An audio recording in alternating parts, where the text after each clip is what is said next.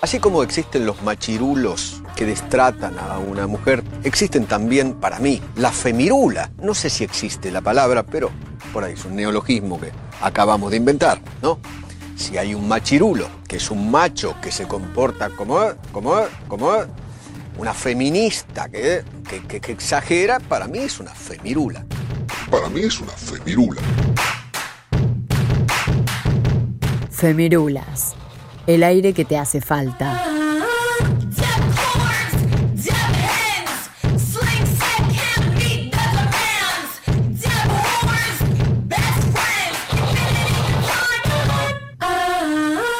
¿Puede el punitivismo frente a la impunidad ser una forma de justicia popular? Rita Segato, escritora, antropóloga y activista feminista.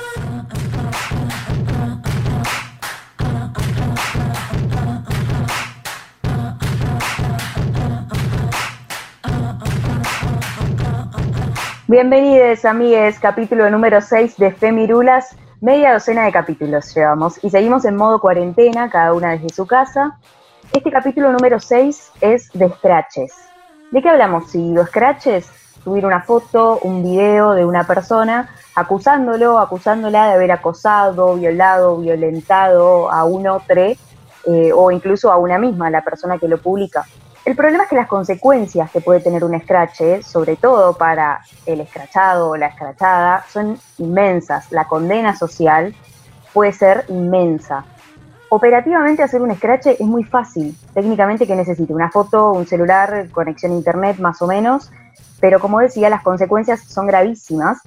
Pero la causa se acciona sin ningún tipo de control, sin ningún tipo de chequeo o verificación de los hechos. Entonces, de repente nos preguntamos, ¿se transforma en una herramienta punitiva? ¿Por qué el sistema de justicia nos obliga a tener que buscar una solución por ese lado?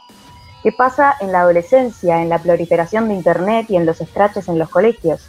A lo largo del programa vamos a contar con la participación de Tamara Tenenbaum, que es escritora y periodista argentina, que también incluso nos invitó a tener otros debates dentro de esta temática, tales como cuál es el rol de los varones en todo esto y qué es la erotización del consentimiento.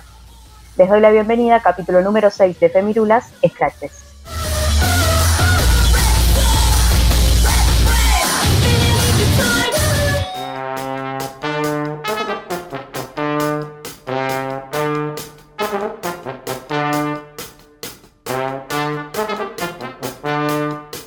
Hay una realidad y es que el Scratch es una herramienta cada vez más recurrente en nuestro país, ya sea porque la justicia mira para otro lado o porque es la herramienta que más a mano se tiene. Pero más allá de poder identificar que con el paso de los años el scratch se utiliza cada vez con más frecuencia, las femirulas nos preguntamos qué lugar ocupan los scratches dentro de los feminismos y para eso hablamos con Tamara Tenenbaum. Creo que mm, los scratches eh, son una herramienta que tiene su, espacio y me parece que en cualquier caso hay que, hay que pensar eh, cuál es ese espacio. Yo en general no estoy, digamos, de acuerdo con hacer de esa metodología una bandera, ni de pensar que los scratches son la salvación. Y sí, creo que además son estrategias que tienen muchos problemas, eh, muchísimos. Pero me parece que tampoco me interesa pararme en el lugar de quien distingue a las buenas feministas de las feministas que escrachan. Digo, creo que estamos todas y todos aprendiendo y, en ese sentido los scratches son una herramienta polémica y complicada eh, que hoy definitivamente todavía suceden y tienen un espacio y, y si siguen sucediendo porque hay algo que todavía no se resuelve de otra manera. Eso es lo que me parece importante. Me parece súper valioso la idea de no dividirnos en malas feministas, buenas feministas, porque siempre que se abre un debate dentro del movimiento, siempre que traemos algo acá a la mesa, me parece que está bueno cuando, cuando no nos paramos desde ese lugar, ¿no? Desde juzgar y decir hay algo que está bien y hay algo que está mal. Me parece que la herramienta Scratch, o creo que incluso decirle herramienta es tal vez hasta otro debate, ¿no? Pero creo que el Scratch aparece por esa ausencia de justicia y creo que ahí está la clave de todo. Y permitirnos analizarlo y debatirlo y repensarlo y deconstruirlo Creo que eso sí es rico, sin pararse en este lugar de buenas feministas, malas feministas, como dice Tamara. Pero a ver, si siguen pasando y si cada vez hay más scratches en redes sociales, es porque no se soluciona de otra manera. Y lo que queremos buscar es una especie de justicia social, entre comillas, porque la verdadera justicia no, no existe o no está funcionando. Sí coincido en, esto de, bueno, que no se llame la salvación, lo más probable es que el Scratch no solucione el problema. Incluso cuando hubo casos como los de este pibe, Rodrigo Ordillor, que el, pibe que se hizo famoso por Llamen a mi vieja, y ese pibe no ir nunca preso, por ejemplo, porque es el hijo de una jueza, y por lo menos no ir preso por lo que hizo por ahora. Eh, y me parece que en esos casos, por ejemplo, de repente como que parece, ah, bueno, por lo menos lo escracharon por redes y funcionó. Yo misma dije eso, pensé eso, dije, bueno, por lo menos el pibe se sube a un tren y lo bajaron, y no, porque por un tiempo te acordás su cara. Pero ahí me parece que está la falencia de esa justicia social. Que en un tiempo nos vamos a olvidar de la cara de ese pibe, y la justicia medio que se termina disolviendo. Entonces, conformarnos con, con, esta idea de que, bueno, de repente logro justicia social por un lado, a la larga no termina siendo tan así. Me parece que dura muy poco que por un par de meses estamos usando esto como una herramienta y es una herramienta súper peligrosa. Completamente, Nati. Y aparte también lo que me parece que vale la pena aclarar es que nos vamos a centrar en todo lo que son los scratches feministas, o con ese adjetivo detrás, pero los scratches fueron una herramienta que surgió en momentos donde la justicia no dio respuestas en varios eh, aspectos de la sociedad y en varias deudas que tuvo la sociedad y la justicia para con el pueblo. Fue, por ejemplo, cuando eh, fueron los juicios a las juntas y después las leyes que derribaron un montón de condenas que habían este, otorgado esos juicios, apareció la agrupación Hijos, que lo que hacía mediante los scratches e intervenciones en la vida pública era justamente demostrar, o sea, dar cuenta de las faltas de la justicia. Entonces, creo que como herramienta en un principio es válida cuando uno se da cuenta que la justicia no está accionando, pero sí tiene que estar regulada y dar paso a que la justicia remedie esas, esas instancias, ¿no? Hay un dicho hermoso en el mundillo popular del derecho que me parece que une muy bien esto que decía Nati al principio con lo que le agregas vos, jefa, que es que la justicia que llega tarde no es justicia. Sumando esto a lo que dice la jefa, cómo empezó, por ejemplo, con el juicio a las juntas, ese ejemplo me parece que acá viene fantástico, porque es como, bueno, si me pones ese ejemplo, de repente fue una herramienta poderosísima y usada para el bien, ¿no? Creo que acá empiezan los problemas con la masificación que se producen con las redes sociales y con Internet, con la facilidad que yo tengo en darle retweet y hacer que eso que le llegó a una persona le llegue a otras 100 y así se vaya transmedializando un mensaje que yo nunca me fijé si era real o no y nunca intenté verificarlo. Creo que el problema está en Internet y en las redes sociales. El problema, o tal vez el debate, ¿no? O el, el hilo de la cuestión. Y si pensás en Internet y si pensás en falta de control y acceso, inmediatamente pensamos en adolescentes, por eso está en este capítulo los adolescentes y los colegios, y vamos a ver las diferencias que hay, dado las diferencias de edad que tenemos nosotras de cómo se fue viviendo en cada colegio secundario de cada una y la diferencia abismal que tenemos con la gente que está en el colegio ahora. O sea, investigando para este programa nos damos cuenta que en los colegios hoy hay muchísimos scratches. Ahora, ¿cuántos de esos realmente se lleva adelante un análisis previo antes de publicar un scratch a otro adolescente, por ejemplo? Justamente lo que hablamos con Tamara entonces fue qué pasa con los colegios y la adolescencia y los scratches. Con los scratches en los colegios sí pasan muchas cosas. Eh, cosas que, que, también pasan entre adultos, digo, en espacios de trabajo o en, o en los medios, ¿no? Em, creo que con los chicos lo que pasa es que, bueno, como todo en la adolescencia, hay una cosa que, que tiene que ver con, con, que las emociones están a flor de piel y hay mucha más vulnerabilidad también en, muchas cuestiones. Y, y entonces, em, bueno, puede, pueden aparecer muchos, muchísimos scratches, aparte son, los adolescentes, ¿no? Viven en comunidades tipo están en su, en su división, digo, son comunidades chicas. Si te deja hablar toda la división, te quedas muy sola o muy solo. Entonces, em, pasa de todo, sí. Pero lo que pasa fundamentalmente en los colegios es que las chicas todavía no tienen otras herramientas. Evidentemente nadie se las está dando, por lo menos no de la forma en que ellos las necesitan para usarlas. Y por eso aparecen los scratches. Los scratches en los colegios son muy, muy, muy complejos. Coincido con lo que dice que no se les brindan las herramientas necesarias desde las instituciones para combatir con la violencia de género, pero estamos hablando de pibes que están creciendo y aprendiendo todos los días y que señalar y castigar a un flaco no es la manera, sobre todo si está en una época y en una etapa de crecimiento donde se puede aprender. No estamos hablando de un tipo de 40 años que violó a tres pibas. O sea, no es algo irremediable. Por suerte, estamos hablando de cosas que no es que no son irremediables. Em, acá estamos hablando de chicos que aprenden y son criados con valores patriarcales que pueden deconstruirse. Entonces, las herramientas que no aplica la institución, en muchos casos, las aplican los centros de estudiantes. Y eso me parece súper importante porque dentro de los mismos colegios hay una organización por parte eh, de los adolescentes para decir, bueno, che, acá está pasando esto, no puede ser que haya X cantidad de scratches o no puede ser que haya X cantidad de pibes que se están sobrepasando con las compañeras. Entonces deciden tomar acciones y en muchos centros de estudiantes eh, hay comisiones de género que tienen asesoras para tratar estos temas y que exige la involucración del personal del Departamento de Orientación Escolar, que es el DOE, eh, para organizar actividades y espacios de reflexión, que me parece que en esta edad es lo fundamental. Me parece que ahí también surge como una dicotomía bastante polémica, un poco también siguiendo lo que planteaba Tamara y lo que planteabas vos, Juli, que es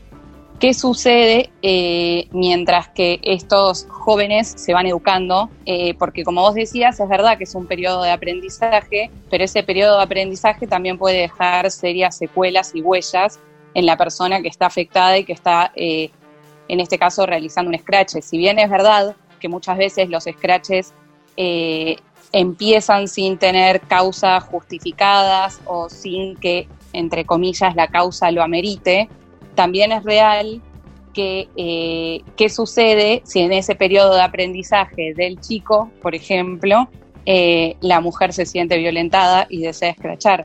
Como que me parece que hay una, una polémica como interesante en eso y un agregado que es que no todos los los colegios hoy en día cuentan, hoy en día cuentan con la figura del centro de estudiantes, que me parece que es una figura fundamental eh, y que a veces si uno se crió en colegios con centro de estudiantes, peca de creer que están en todos lados y sin embargo no es cierto. Algo que me parece interesante agregar, que creo que también da un poco cuenta de cómo las herramientas o quizás al principio se usan de una forma eh, digamos como única opción y se va perfeccionando y uno va como adquiriendo eh, distintas maneras y estrategias para poder aplicarlo. Es que a mí me pasó como, no como estudiante, lamentablemente, pero sí como docente dentro de una institución, eh, no vivir una situación de scratch, pero sí ver cómo eh, los varones piden talleres de masculinidades y empiezan a repensar su rol dentro de la escuela y cómo eh, tratar distintas este, situaciones. Así que eso me parece que, puede ir acompañado de,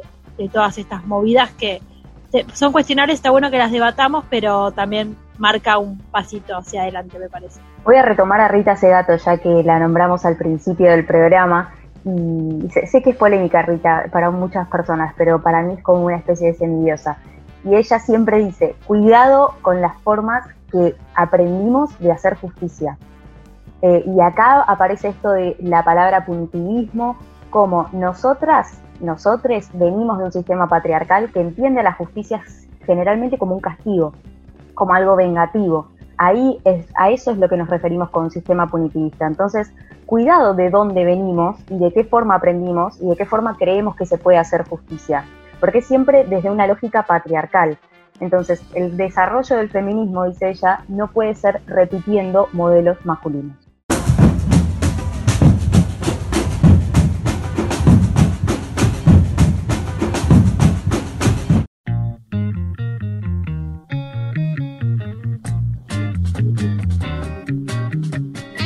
Cuando comenzamos a cranear este programa nos empezamos a dar cuenta las diferencias que había en cada colegio secundario, por ejemplo, cuando fuimos pensando qué pasaba en los colegios, eh, en cada etapa facultativa de cada una. Nosotras no nos llevamos muchos años, eh, e incluso entre las que nos llevamos menos también la diferencia es gigantesca. Y es en gran parte el hito de todo esto, es como decíamos, no solamente Internet, sino las redes sociales, la masificación de la, de la información y lo rápido y lo veloz que puede ser un tweet o una publicación en Instagram en lo que es la viralización. Eh, muchas de nosotras tal vez no hicimos una secundaria con la posibilidad de viralizar algo. Eso cambia el paradigma, pero lo da vuelta, o sea, lo da vuelta como un panqueque. Y es por eso que pensar Scratches es repensar Internet como herramienta y repensar el uso de las redes sociales como herramienta. ¿Qué rol juega Internet según Tamara Tenenbaum puesto? Yo creo que Internet en este sentido es muy complicado. O sea, por un lado tiene la, la hay algunas cosas que las hacen más fáciles en el sentido de que te da una plataforma para decir cosas que en otros lugares quizás no te dejaron decir.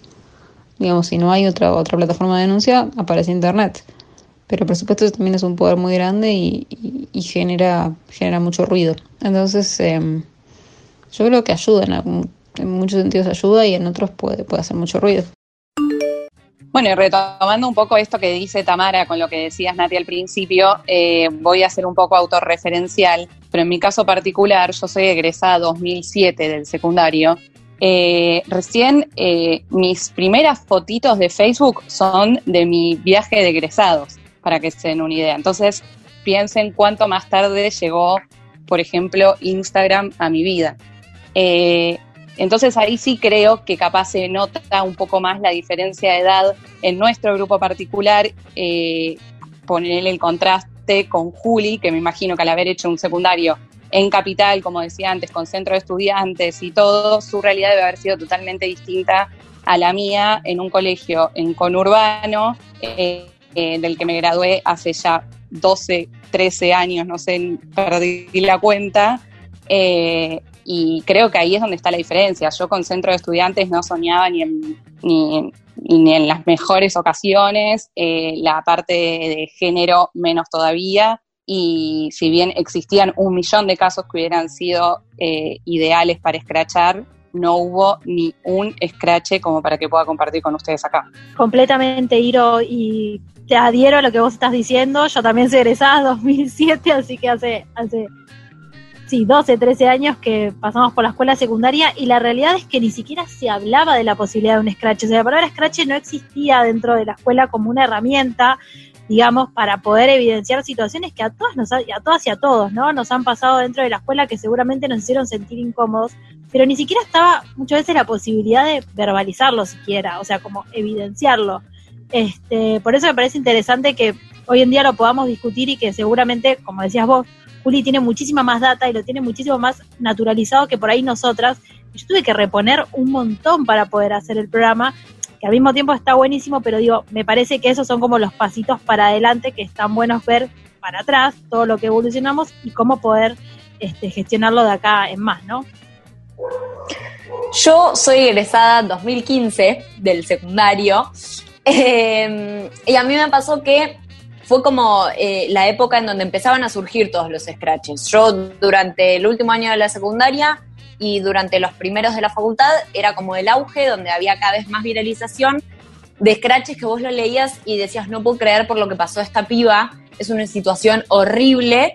Em, y en donde, bueno, todas ya sabíamos la cara y el nombre de la persona que había sido violenta o abusador o lo que sea. A mí lo que me parece desde una visión muy personal, teniendo una hermana que todavía está en la secundaria, está en cuarto año de la secundaria, es que al tener justamente la herramienta de Internet y la posibilidad de la viralización masiva, instantánea desde el segundo uno, hubo un crecimiento de scratches em, con cosas que tal vez se podían resolver de otra forma. Digo, vi scratches incluso de personas que scratchaban porque le habían clavado el visto. No lo digo en chiste, lo digo porque en serio lo vi. Eh, y creo que con la posibilidad de la viralización se perdió un poco eh, el eje y el decir, bueno, el Scratch está para estas situaciones, en donde realmente eh, la justicia miró para otro lado o no puedo llevarla a, denunciar a una comisaría porque sé que no me van a dar bola. pero no creo, no es que no creo, me parece que hubo eso, una viralización y y un momento en el que se empezaron a hacer scratches que tenían otro tipo de resoluciones, ya sea a través de centro estudiantes en caso de que haya centro estudiantes, o mediaciones, o otro tipo de conversaciones. Me parece, me parece clave también aclarar por qué nos centramos tanto en los colegios, porque en realidad, por más que cada una sea egresada de lo que sea, todas podemos hacer o vivir un scratch en nuestro círculo de actual eh, o en nuestro círculo íntimo, en nuestro círculo de trabajo o lo que así fuera. Pero el problema es como dice Juli, cuando uno es adolescente no contás ni con las herramientas, ni con la experiencia, ni con el conocimiento que podés llegar a tener tal vez más de adulto, o tal vez no, porque hay un montón de adultos y adultas que tal vez no entran en esta categoría. Pero creo que aunque sea la propia experiencia de atravesar años, te dan ya otras herramientas para afrontar la vida. Entonces, nos centramos mucho en los colegios porque se puede educar a toda esa gente. Todos nos podemos educar, pero sobre todo si sos adolescente, tu cerebro se está moldeando. Creo ahí que justamente es donde, donde lo tenemos que debatir en la posibilidad de cambiar esta realidad. Digo, ¿por qué pasan los scratches? Porque hay pibes que se pasan de la raya y, y, se abusan de compañeras, en este caso que estamos hablando particularmente, dentro de los colegios. Bueno, justamente como estás en un espacio de educación, ahí es donde hay que cambiar las cosas para que después en el futuro no haya que recurrir tampoco a scratches porque la justicia miró para otro lado, porque no va a haber más tipos violentos. Entonces, siempre volviendo a lo mismo, educación sexual integral en los colegios y bueno, en caso de tener centros de estudiantes que puedan llegar a ser una herramienta válida para compañeras que se, que se ven desamparadas en esta situación, que puedan ayudarlas. Si hablamos de reeducar también y de moldear cerebros y de generar un cambio colectivo, también es súper interesante ver cuál va a ser el rol de los varones en todo esto. Los varones en los feminismos y yo creo que, tienen un lugar que puede ser muy, muy, muy clave, ¿no? De, de, aliados, de compañeros. Y, y, por otra parte también creo que hay que elegir qué lugar tienen, en qué situación y en qué momento. Justo ahora estaba leyendo un libro de, de Sarah Ahmed donde ella dice, bueno, en este libro decidí no citar varones blancos. Yo sé que es una decisión un poco tajante, pero decidí hacerlo. ¿Por qué? Porque, bueno, ella da varios argumentos, pero bueno, ya se citaron mucho y, y necesitamos armar nuestras propias tradiciones. Eso no significa que ya no vaya a citar varones blancos en otros libros. Sencillamente es una decisión para ese libro que es específica y que no tiene nada de malo. Bueno, como ya hemos dicho en repetidas oportunidades, el feminismo es una lucha de todos y todas y todes. O sea, los varones muy probablemente tengan un lugar en, en esa lucha. No sé si es un lugar clave, digamos, o sea, mi humilde opinión, creo que el lugar clave principal este, lo tienen otras eh, identidades eh, pero sí, ellos tienen cosas por las cuales luchar y batallas cuales dar, porque ellos también son víctimas del patriarcado en varias oportunidades, pero también son los que quizás en muchas oportunidades no pueden ver eh, las diferencias que hay entre eh, una mitad de la población como es este la femenina, si se quiere decir, y lo que los privilegios que ellos tienen y muchas veces ahí no dan el brazo a torcer. Entonces ahí es donde creo que el lugar de aliado y clave va a tener que ser muy repensado y muy este digamos nada, pensado y reformulado a medida que vaya viendo cómo va siendo esa ese lugar. Yo es como una encrucijada, ¿no? Esta, esta cuestión de los varones eh, que son claves eh, dentro de los movimientos feministas. Personalmente creo que son claves en el sentido de que no se puede construir nada sin el total de una comunidad. No pueden haber cambios eh, positivos si no hay un mínimo de la población de acuerdo en que se genere ese cambio. Creo que necesitamos eh, que, los varones y que los hombres estén ahí cambiando y repensando las formas eh, de crianza, de vivencia, de accionar con el resto. Pero no creo que sea eh, el rol de las mujeres ni del colectivo LGBTIQ educar a estos varones. No estamos hablando de chicos inocentes, ni mucho menos. Estamos hablando de personas que tienen la capacidad de organizarse y de educarse. Digo, si no caemos siempre en el mismo rol de la mujer maestra, educadora y, que cuida a, sus hijitos, los varones que no saben cómo comportarse en sociedad.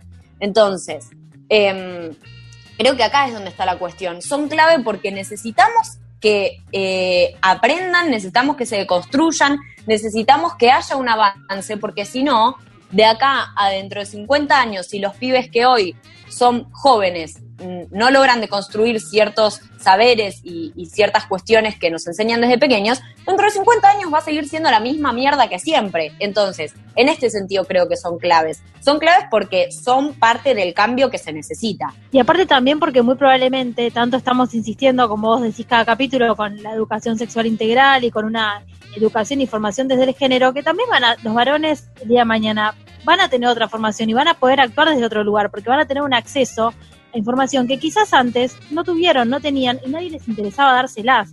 Entonces también desde ese lugar van a tener que repensar ellos mismos su lugar y la sociedad en general.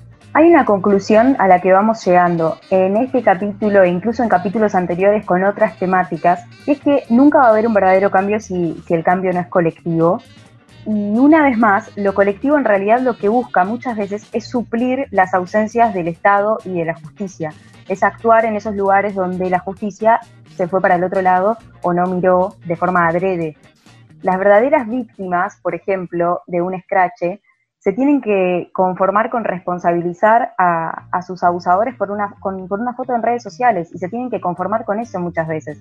Entonces, no es que estamos criticando o juzgando la herramienta, la estamos repensando por el poder que tienen y por ese poder también de poder llegar a cagarle la vida a una persona que no tenía nada que ver también, o como dijo Juli, scratches por me clavaron el visto. Haces que todos los scratches anteriores que sí tenían sentido, con eso pierdan sentido. Y no tenés la culpa tampoco, porque capaz sos una piba de 15 años y yo hice cosas a los 15 años que obvio que tampoco estoy orgullosa, era pendeja. Me parece que todo es una forma de repensarlo y tiene que ver con la educación, pero tiene que ver también con esto, con esta necesidad constante que tenemos de tener que andar supliendo las ausencias del Estado, porque en estos casos se eximen de culpa y cargo.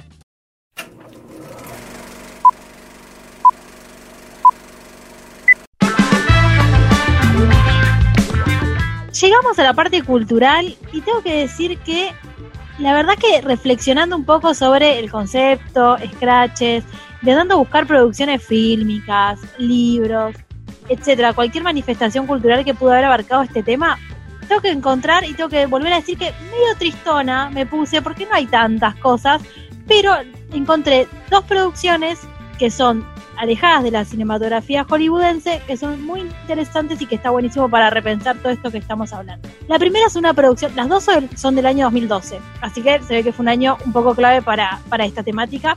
Es una producción canadiense y una producción eh, danesa. La primera canadiense tiene un nombre en francés, miren que acá ni siquiera llegó que no tuvo traducción el título, se llama Affaire Dumont y lo que cuenta es la historia de eh, un hombre que es acusado de eh, violar a su vecina.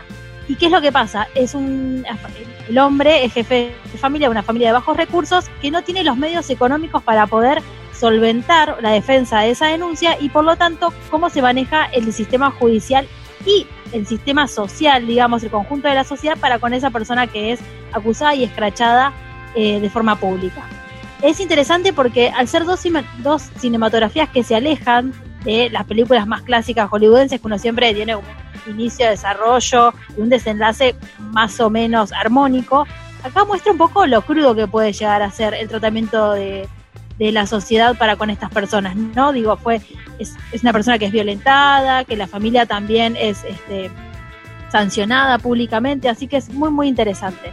Eh, la recomiendo para, para ver. Y la otra película, la danesa, eh, es, primero voy a empezar hablando del director, que es Thomas Bitterberg, que es un director que viene de la mano de Lars von Trier, así que es crudísimo, viene de el cine del Dogma 95, eh, y la película se llama The Hunt, y ya The Hunt nos dice, ¿no? La casa. O ahí ya empezamos con la persecución a y en realidad acá viene un tema también muy polémico, es un profesor de preescolar que es acusado de abusar de la hija de su mejor amigo.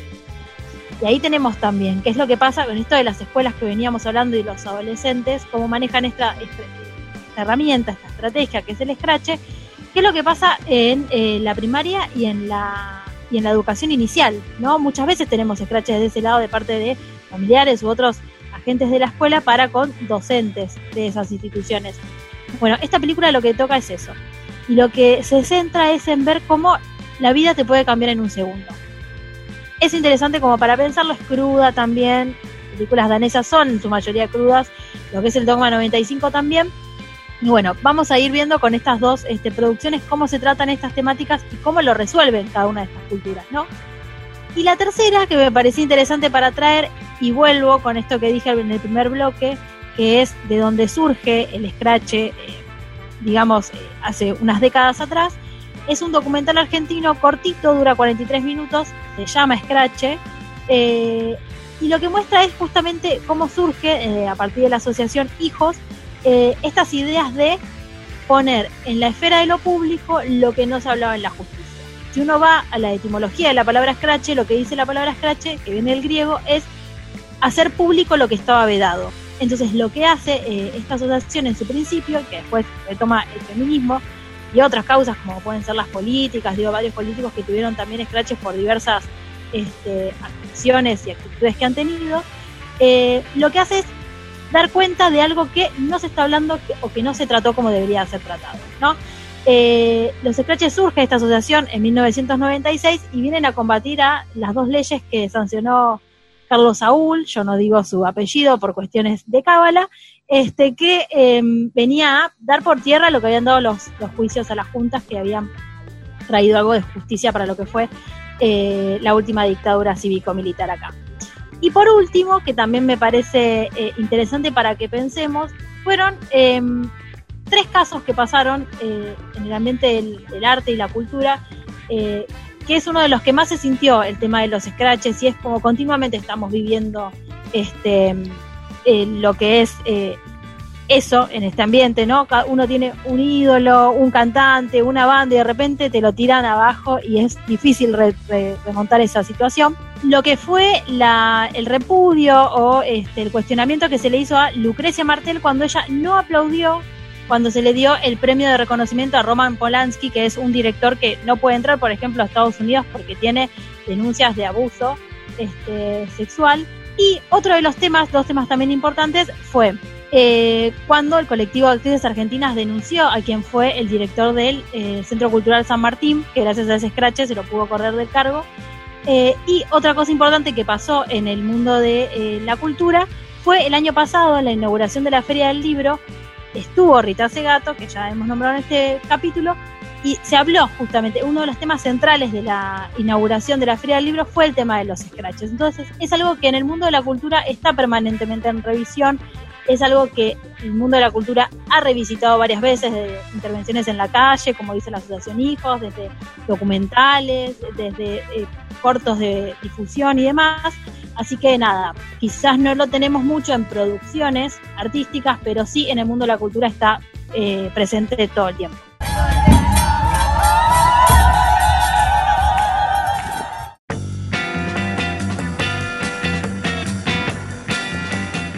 Lo complejo de abordar el tema scratches es además el rol que, ocupa el feminismo cuando se encuentra con un scratch. Nosotras acá nos encontramos las cuatro debatiendo lo punitivista que puede tener la herramienta o, lo disruptivo que pueden ser las consecuencias sin una verificación, sí. Y todo eso lo, lo, sostenemos y lo pensamos.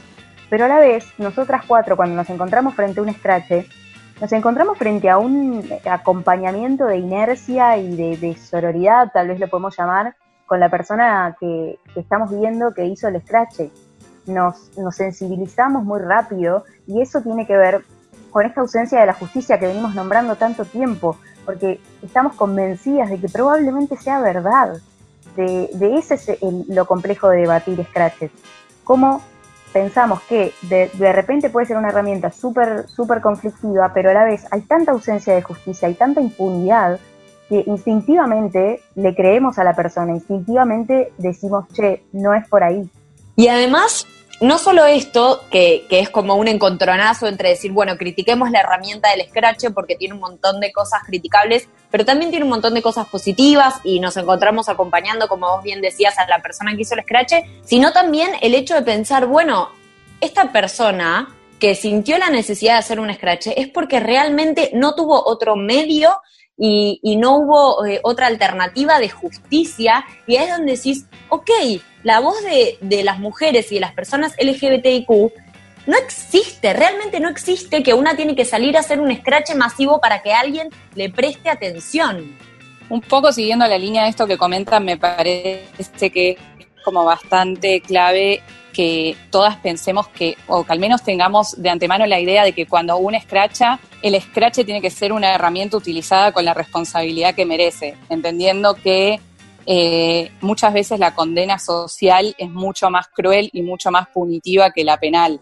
Entonces, eh, creo que esas son dos cuestiones claves como para también analizar, porque me han llegado varios casos de estos de dudo si escrachar o no. Y ahí creo que también es cuando se genera la polémica. Si vos estás dudando en hacer un scratch, amerita iniciarlo o mejor quedarse en el molde. O sea, creo que ahí es donde empieza como la encrucijada, porque obviamente que hay casos, no sé, este del visto que planteaba Juli, que claramente no amerita un, un escrache, y otros casos como los que ya ha citado, por ejemplo, la jefa en la columna cultural, que sí ameritan ser escrachados. Pero después hay una delgada línea que son aquellos donde decís, ¿hago el escrache o no lo hago? Y ahí también repensar que todas las herramientas que surgen en cualquier grupo social surgen como respuesta a un vacío legal y a una falta de justicia, que es un poco lo que veníamos hablando antes. A mí lo que se me genera también cuando veo un escrache es, ¿vieron esta frase que, solemos repetir mucho, el de yo te creo hermana? Eh, porque me ha pasado encontrarme frente a un scratch y decir, bueno, yo no conozco a ninguna de estas dos personas. ¿Por qué elijo creerle a la, a la mina que está scratchando un chabón, por ejemplo? Y a mí lo que me pasa muchas veces es, pero yo sé que el resto de la sociedad no le va a creer a ella, entonces le voy a creer a ella. Creo que se genera también ese hilo rojo entre mujeres que escrachan, entre cuando vos ves un scratch en un lugar, a mí me pasa eso, esto bueno, yo te voy a creer, porque sé que la mayoría de la sociedad se da vuelta y te cierra la cara de un portazo, un portazo en la cara, se dice el dicho, y, me parece que es eso también lo que genera esta, esta sororidad y este, bueno, yo te creo. Pero ahí, una vez más, le damos más poder todavía a la herramienta. O sea, la jefa hablaba de casos en los que la herramienta, no sé, lo sabemos todas, el colectivo Actrices Argentinas logró muchísimo usando la herramienta Scratch pero la usó de una forma organizada, la usó de una forma súper esquematizada, pensada, verificada. De hecho, fíjense que hasta tienen problemas por no querer escrachar a veces a algunas personas.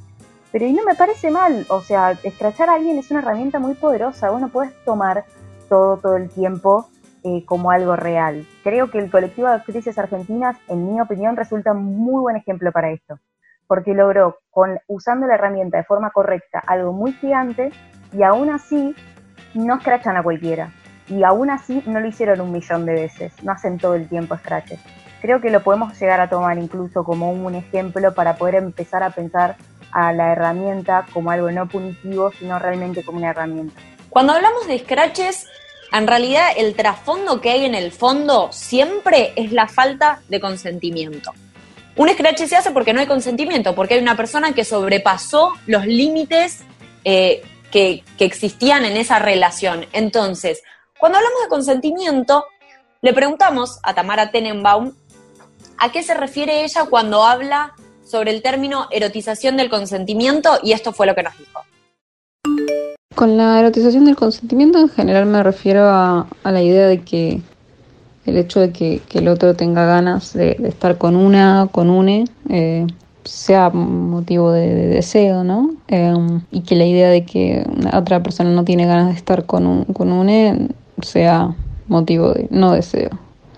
Que no haya nada hot en violentar a otra persona sin su consentimiento, digo, me, parece que es, obvio que se trata de eso, sobre todo, de erotizar el sexo consentido y, y pensar en lo complicado que es el tema de, que nos caliente, por ejemplo, de que alguien le pueda llegar a calentar o cogerse a una chica que inconsciente, por ejemplo, ¿no? Eh, pensemos en eso.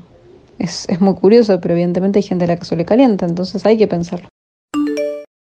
Creo que acá eh, indefectiblemente tenemos que retomar el debate generacional que tuvimos hace un ratito, porque esto que dice de, pensar que a alguien le caliente cogerse a una persona inconsciente y vuelve con todo esto de, que, de qué es lo hot, entre comillas, y, la importancia del sexo consentido.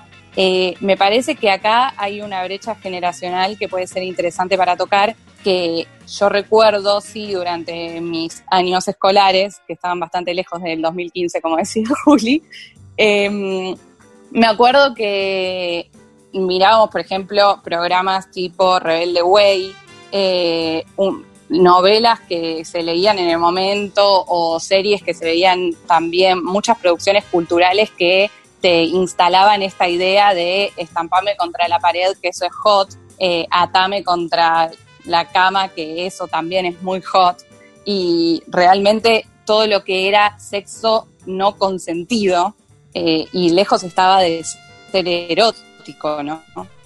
no solo lo que veían en la tele en ese momento, que creo que sí tiene que ver con esto que decís de la brecha generacional, sino eh, el acceso a Internet y a las cosas que se encuentran en Internet tan fácilmente como por ejemplo el porno.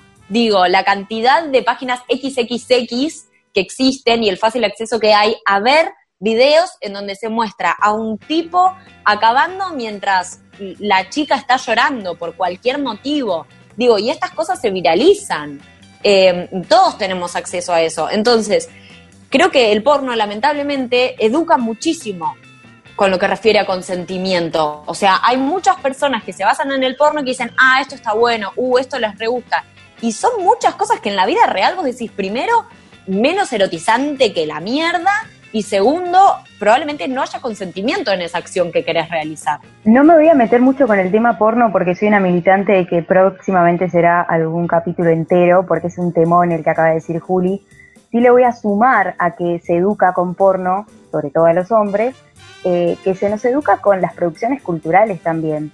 El cine, la televisión, juegan un rol importantísimo en lo que nosotras, nosotres, creemos como, como normal y como cotidiano.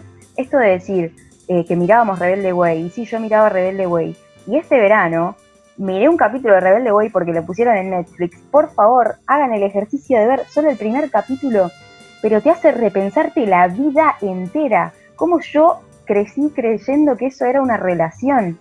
Ahí la producción, las producciones culturales, repensarlas, me parece, pero el, ABC de, empezar a, a deserotizar lo que es la violencia y erotizar el consentimiento. Sí, completamente. Ni hablar que las producciones culturales marcaban el ABC de cómo tenían que hacer las cosas. Y quiero traer a colación, no sé si a ustedes les habrá pasado, pero calculo que sí, que aparte te, te criaban con la maldita frase de tipo, los que se pelean se aman. Y en esa entraba un montón de cosas que tenías que soportar que vos decías tipo, no, pero esto no está bien. Y vos decías, no, bueno, pero sí es verdad, me trata mal porque en realidad le gusto. Y era como, no, entonces, de golpe sí, repensar, ¿no? Las cosas que nos fueron diciendo, esos eh, refranes y sentido común que se suponía que, nada, esta era, era lo que tenía que ser, y las producciones culturales ahí entran también y juegan un rol polémico. Y otro caso también, como para ir para finales de los 90, principios de los 2000, que aún sigue lamentablemente, es confundir el no y tildarlo de histeria. Eh, volvemos a una frase que va a resonar mucho y que suena mucho en todo lo que son los movimientos feministas, que es no es no. Eh, y en nuestra generación, al menos, espero que hoy en día no sea tan así, eh, siempre que una decía no, del otro lado recibías el famoso no seas histérica, y no era histeria, era no. Además, lo que pienso es, si un varón, por ejemplo, siente que no acosó a una mujer, también es porque ahí hay una configuración cultural dentro de él, de la forma en la que fue educado, de la forma que vio producciones culturales, de la forma que vio porno, que él cree que, que las cosas funcionan así. O sea, es re delicado lo que estoy diciendo, no, no quiero que quede como que estoy defendiendo al varón que acosa, por supuesto que no. Pero estoy diciendo que todos estamos educados en el mismo sistema, entonces que esas configuraciones culturales, que la pornografía, que esto de decir que no en realidad es porque ella quiere, eso ahí es donde hay que romper ahí es donde hay que reeducar eh, y romper esas creencias culturales. Entonces, a esto también se refiere Tamara con erotizar el consentimiento, basarnos en otro tipo de relaciones.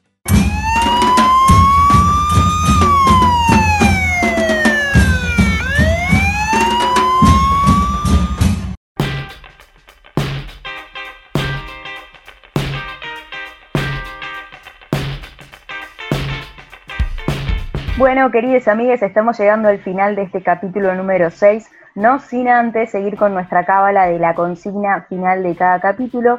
En nuestro Instagram, arroba femirulas, tuvimos muchos oyentes que participaron. La pregunta era la siguiente. ¿Qué cosa te hicieron creer que te erotizaba o te calentaba, pero en realidad ni ahí? Ahí recibimos muchas respuestas, algunas coincidieron, otras no tanto. Eh, algunos oyentes nos hablaron de el histeriqueo, esto que decíamos en el bloque anterior, que creían que esto podía ser erotizante, pero no. Eh, el semen, que esto se ve mucho en las películas porno, ¿no? Cómo se ve el semen como algo que puede calentar o algo que puede ser erótico y para muchos no lo es. Eh, mirar porno, acá nos dicen que tampoco les calienta ni les resulta como erotizante y le hicieron creer que sí. Y eh, siempre me gusta guardar una última así como perlita del final, eh, y es esto de utilizar comida durante el sexo, que me parece que sí, nos hacían creer que era algo que calentaba, como también esos eh, lubricantes con sabores, que, cosas horribles que hacían creer que calentaban o que podían resultar eróticas y para muchos no lo era. En mi caso, bueno, eh, mi nombre es Irina, me encuentran en Instagram como arroba soy cosa que creí, me hicieron creer que podía calentar y lejos estaba de eso, es el famoso, entre comillas, sex talk, eh, estas palabritas intersexo que me parece que no es que no me calientan, sino que hay que darle un uso correcto, adecuado, indicado y no sobrepasarse. Si te sobrepasas, te vas a la mierda y lejos está de calentarme o erotizarme eso. Coincido, coincido en varias de las cosas que fuiste nombrando, Iro. Eh, y bueno, a mí lo que me pasa, primero mi nombre es Rocío Rivera, me pueden encontrar en Instagram como Rocío Rivera Escribe. He cambiado mi, nickname, así que ya no soy más jefa. No. Rocío Rivera Escribe. Eh, hablar, jefa, hablar de nickname nos vuelve a escrachar generacionalmente, pero para la mierda. Se cayó, se cayó el DNI, pero nos lo bancamos, nos lo bancamos. Hay que llegar a los 30 así, como llegamos nosotras, boludo, vamos a reivindicar la edad. Eh, y en esas cosas de reivindicar la edad, tengo que decir que a mí algo que no, pero no me motiva para nada es que el, el hombre que me quiera cortejar, digo, sigo marcando la diferencia de edad, es que me tenga que avanzar. O sea, a mí me encanta avanzar, no me molesta para nada tomar el primer paso. Entonces, ver que la otra persona está como forzada a tomar el primer paso para arrancar cualquiera sea el tipo de relación, me la teca 100%. Así que dejen, dejen que las mujeres también podamos tomar ese primer paso que, está buenísimo.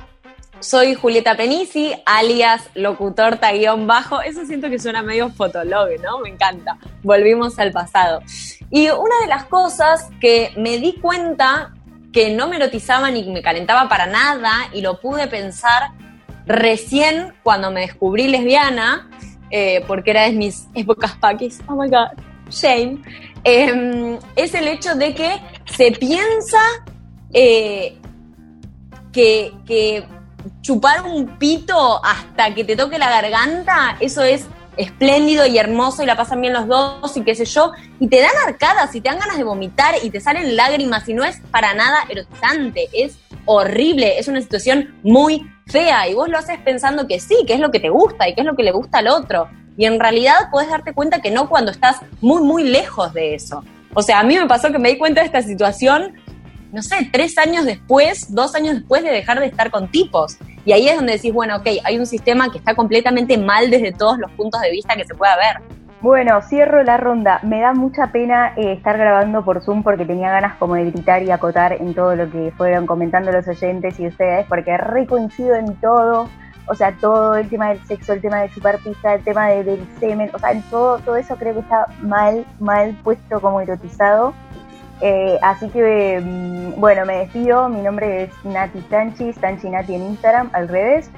Y mi humilde aporte acá va a ser eh, los masajes.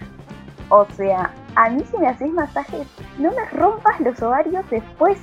Tipo, ¿qué es eso de las películas de tipo, O sea, correte, si yo entro en un estado de, de, relajación después de un masaje, no me vengas con que después de eso tiene que haber algo que implique movimiento, porque no, no va con la lógica del masaje. O sea, no me eroticen los masajes, masajes es para después quedarte calentita, durmiendo, tranquilita en tu camita. Dicho esto, sí, espero que coincidan y si no, por supuesto que también es válido, porque lo que es erótico en realidad depende muchísimo de cada uno, pero sí es verdad que hay cosas que están rotas y las podemos dejar de lado. No hace falta que te voy chupando una pizza, querida amiga, si me estás escuchando, y si no te gusta está bien y la importancia de que sea lo que sea la práctica que les guste, eh, que sea siempre consentida. Exactamente, y brillante para cerrar este capítulo número 6. Gracias por haber estado del otro lado y nos encontramos la próxima. Chao, chao. Femirulas, el aire que te hace falta Seguinos en Twitter, Instagram y Facebook como arroba el Baído. Seguinos en Twitter, Instagram Facebook como arroba el Baído. Baído. Hacen la artística. O- o- o- Dale, seguinos.